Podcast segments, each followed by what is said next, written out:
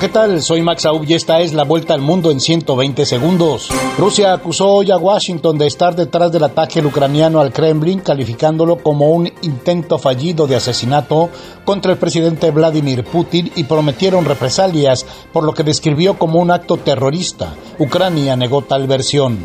La ONG Instituto para el Estudio de la Guerra aseguró que fue el propio gobierno ruso el que organizó el ataque con drones sobre el Kremlin para acusar a Ucrania en un intento por llevar la guerra a la audiencia nacional rusa y justificar una movilización social más amplia en el país.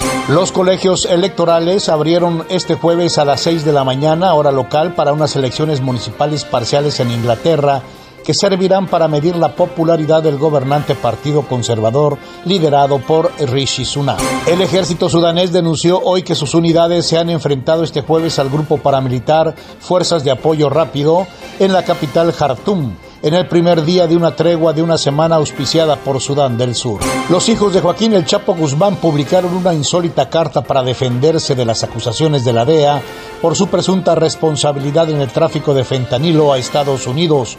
Nunca hemos trabajado con fentanilo, dijeron. Una corte de El Salvador condenó por enriquecimiento ilícito al exdiputado nacional y exministro de Justicia y Seguridad Benito Lara quien ocupó esos cargos en el gobierno de Salvador Sánchez Serén.